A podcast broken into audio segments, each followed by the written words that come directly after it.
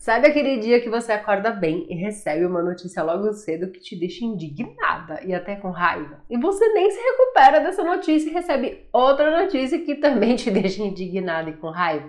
Então, ontem foi meu dia. Eu tinha duas opções: continuar na raiva, na indignação e atrair várias situações que me deixassem com raiva.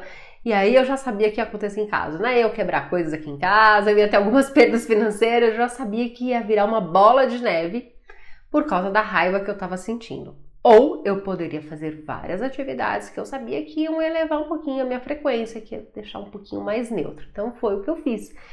Fiz EFT, fiquei um pouco no sol, tomei um vinho, fiz várias coisas que eu gostava para poder sair dessa raiva.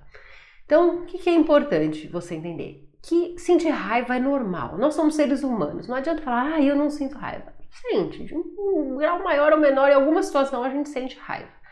O importante é você saber aonde essa raiva vai te levar, em primeiro lugar, e começar a fazer coisas imediatamente para você sair dessa raiva, para você ficar num estado pelo menos mais neutro, para que você não atraia várias situações ruins para sua vida, que te deixe mais raiva, que pode levar até perdas financeiras. Ninguém quer perder dinheiro, né?